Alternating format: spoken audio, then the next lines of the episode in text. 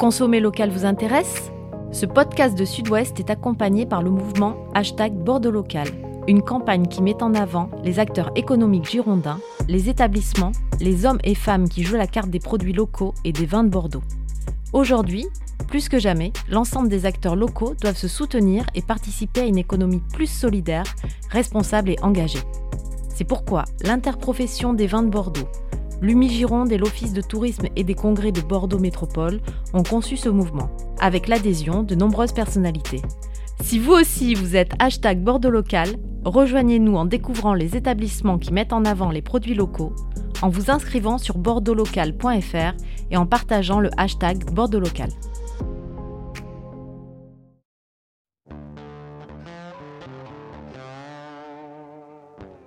Le grand gagnant du nouveau classement des vins de Saint-Émilion est à notre table.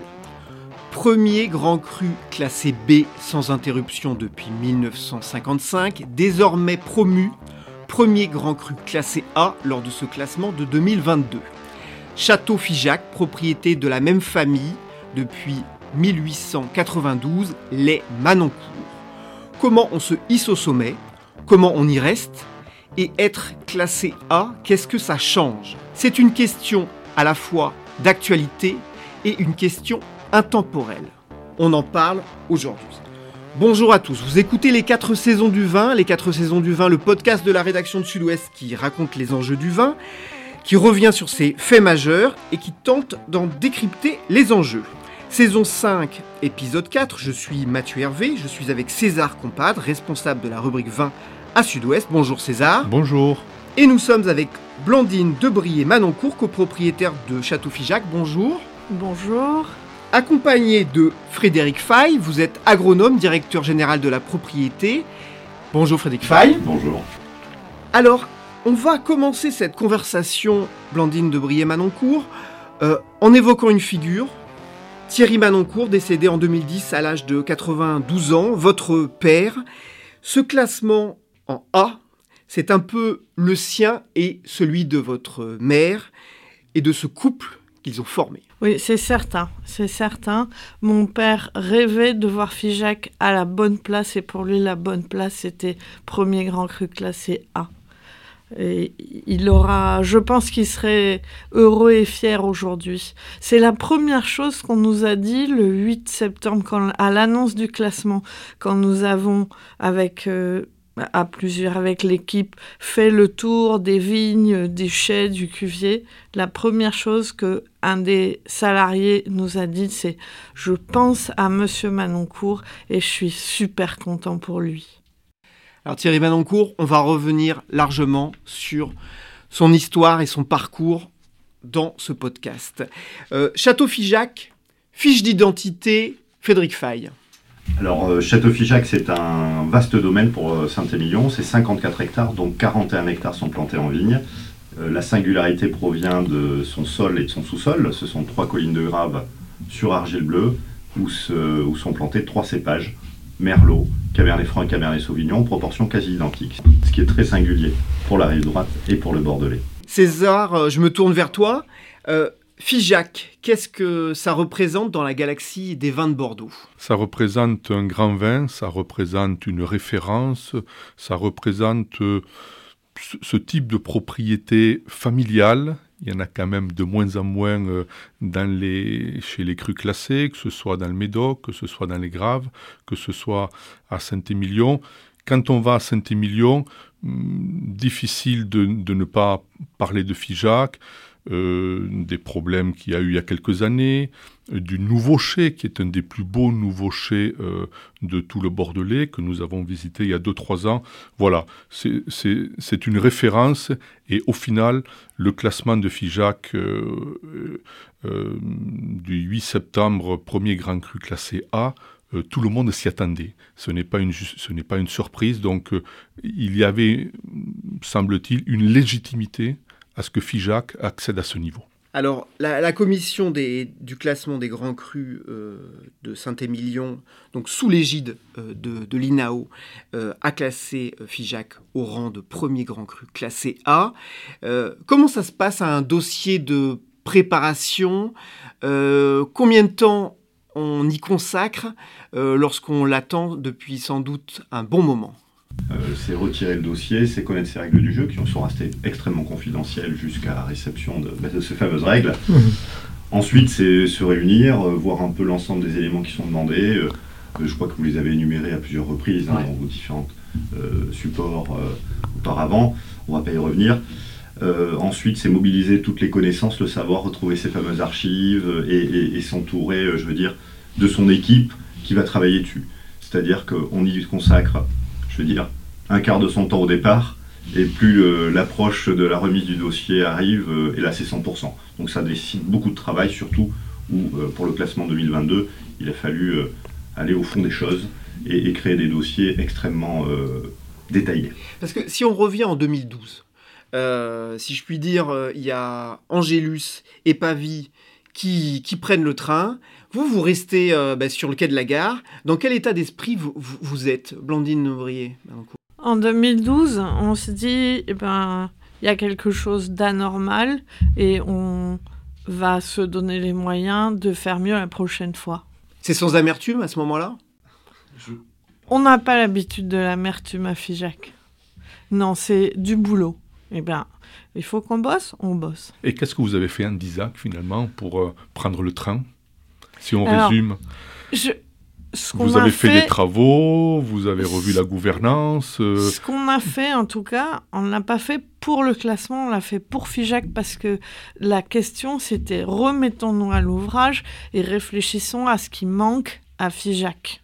Tout court, classement ou pas classement. Et il se trouve que c'est assez bien tombé. Et qu'est-ce qui euh, manquait? Eh bien, qu'est-ce qui manquait? Euh, on, a, non, on a fait plutôt un travail énorme de d'améliorer la connaissance que nous avions de ce terroir de Figeac. Voilà, c'est utiliser tous les moyens euh, techniques, scientifiques, les derniers voyez, pour connaître le mieux possible le, fonctionnement de cette propriété et aussi de nos vins. Et puis à partir de là, se dire on va améliorer des choses dans la viticulture, la manière de traiter les, les raisins, les vignes, euh, etc. Et maintenant, euh, être à Qu'est-ce que ça change pour vous? Dans quel euh, état d'esprit vous êtes? Parce qu'il y a une grande question, il y a une grande question, et je la pose tout de suite, euh, euh, qui, commence à, bruisser, dans les milieux du vin, c'est et qu'est-ce qu'ils vont faire dans dix ans?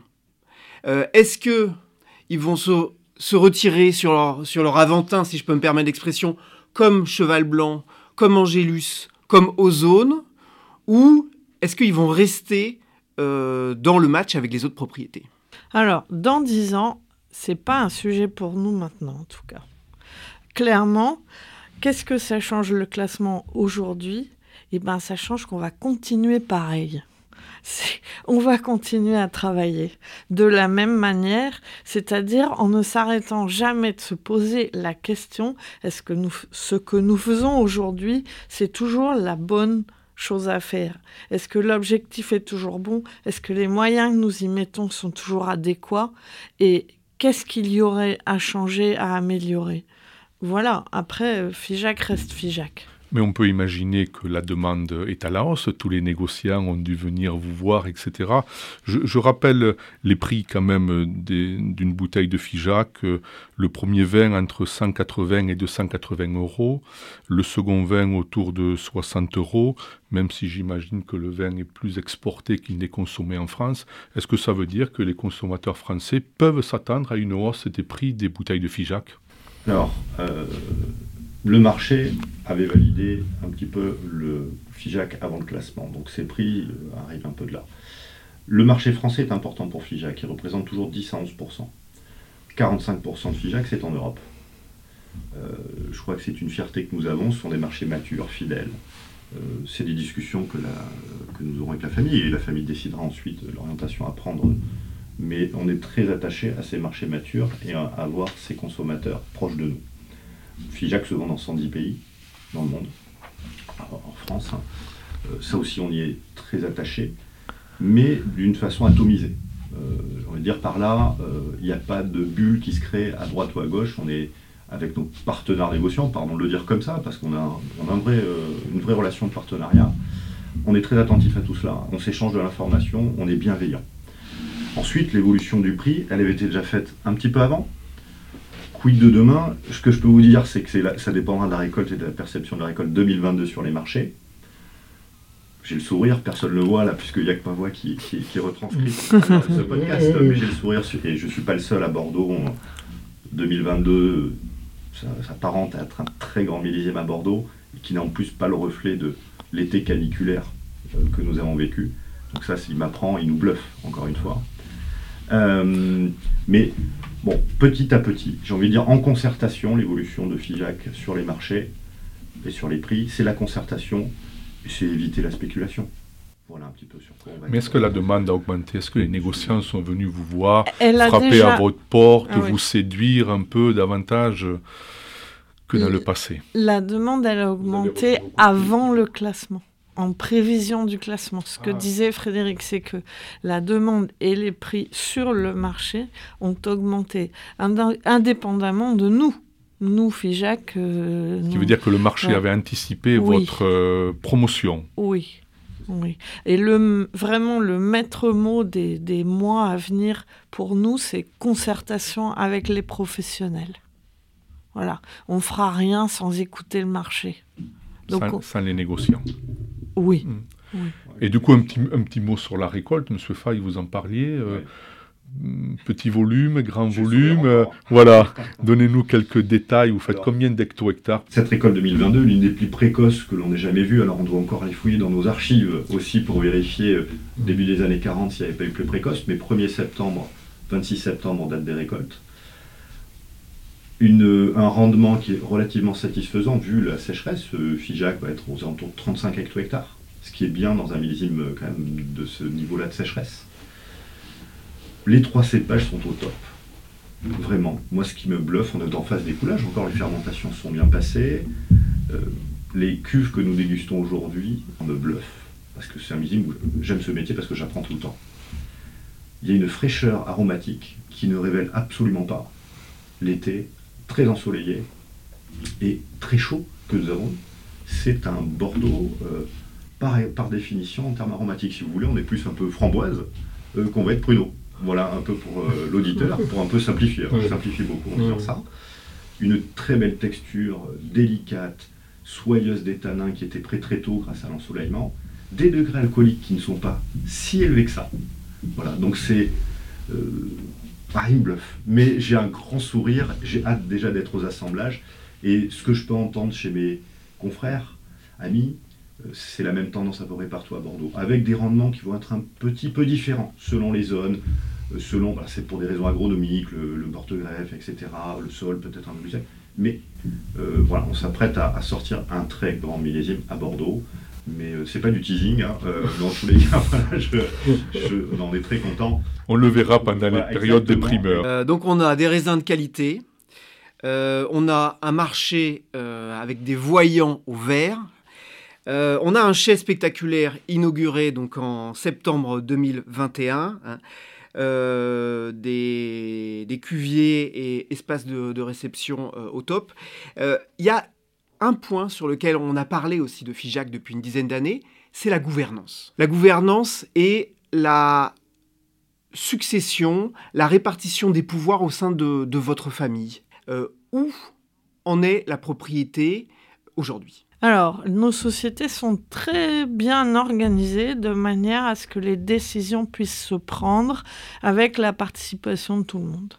La preuve, c'est ce chai qu'on a construit. Euh, c'était une décision très forte, c'est très engageant pour une famille d'engager, si je me souviens bien, voilà, des travaux pour ce montant-là. Eh bien, ça a été fait par tout le monde. Décision difficile à prendre. Évidemment que c'est pas facile à prendre de, de, de dédier 15 millions, mais nous l'avions promis. Nous avions promis à nos négociants et nos courtiers, nous leur avions dit, nous allons faire avec vous de belles campagnes primeurs bien équilibrées et réussies, et avec les sommes que, nous, que va rentrer grâce à ces campagnes, nous allons construire un nouvel outil de travail pour travailler encore mieux. Il y a une chose qui est claire par rapport à la construction de ce nouveau chai qui est beau, qui est spectaculaire, mais qui est surtout hyper efficace et un très bon outil de travail. À aucun moment, nous n'avons pensé construire ces installations nouvelles pour le classement. C'est quelque chose qu'on n'a pas dit précédemment, mais ça, ça a été fait parce que FIJAC en avait besoin. Oui, tout à fait. Euh, en fait, quand on est, on, s'est réunis pour la première fois, mais c'était un peu tirer la sonnette d'alarme en disant euh, on ne peut plus travailler. L'outil n'était pas plus assez performant, en bon état ne répondait plus aussi bien aux standards de la qualité que même de la, je veux dire, de du confort de travail du personnel. C'était un bon sujet aussi abordé pour. Euh, Vous avez travaillé avec des acousticiens, je me souviens, quand j'ai visité la propriété pour le confort de travail. Tout à fait. Donc mhm. vraiment la lumière naturelle imposée euh, dans le cahier des charges des Manoncourt, enfin voilà, les entreprises locales aussi, bon, il y a plein de sujets qui, qui sont arrivés sur la table, mais d'abord c'est, Frédéric, qu'est-ce qu'il vous faut pour travailler mieux? Pour faire encore un pas en avant sur la qualité euh, et que le personnel soit dans des conditions de travail euh, euh, optimales. Donc ça, c'était le début. Et effectivement, le classement, on savait pas, on connaissait pas la règle du jeu hein, encore, même si on En 2016 Et là, on était, oui, même fin 2015, 2016, on se retrouve ah. autour de la table. Et d'abord, on parle du nombre de cuves, de, du système pour bien refroidir ou chauffer les cuves, de la climatisation pour bien garder les barriques en température pendant l'élevage. Ça part de choses basiques. Et après, je vais vous dire, oui, elles ont mis une boîte, les Malafailles Manoncourt a mis une boîte autour très jolie, avec euh, des, architectes euh, voilà, bordelais, euh, le cabinet A3A, qui a tout de suite perçu ce qu'attendait la famille Manoncourt et ce qu'était FIJAC. Voilà. Donc, effectivement, l'écran est très joli. Mais d'abord, c'est un outil de travail. Et vous parliez du réceptif. juste, mais c'est parce qu'il restait des salles vides. Qu'est-ce qu'on fait? Donc, les Manoncourt qui ont toujours aussi aimer accueillir et faire visiter leurs propriétés. Ben, ces anciens cuviers se sont transformés un petit peu en partie de réception pour pas les laisser vides et à l'abandon. On va évoquer euh, l'histoire de la propriété dans une deuxième partie, euh, mais continuons à regarder en avant. Euh, il y a évidemment une problématique qui traverse le vignoble aujourd'hui, c'est celle du, du, réchauffement et du changement climatique. quelle est votre approche entre guillemets locale aujourd'hui à Figeac? Alors, il y a eu des démarches de certification, et ça continue parce qu'on en a toujours en tête. Hein. Il y a des démarches de certification qui ont consisté à formaliser des comportements qu'il y avait déjà de manière historique à FIJAC ou bien plus récents. Voilà, donc ISO 14001, euh, au départ dans le cadre d'un SME et maintenant à titre individuel, euh, HVE3, et puis il y a d'autres certifications qui sont un peu en... que nous avons Vous pensez vous lancer dans le bio ou pas? Alors, si, pardon, je vais peut-être mm. répondre. Alors effectivement, il y a toutes les démarches environnementales euh, que vous citiez, il y a le bilan carbone qui est en cours. bio, on y a, je veux dire, je veux pas froisser. Il y a quasiment. non, le, je sais que le, la certification bio, c'est un label, etc. On est à 90%.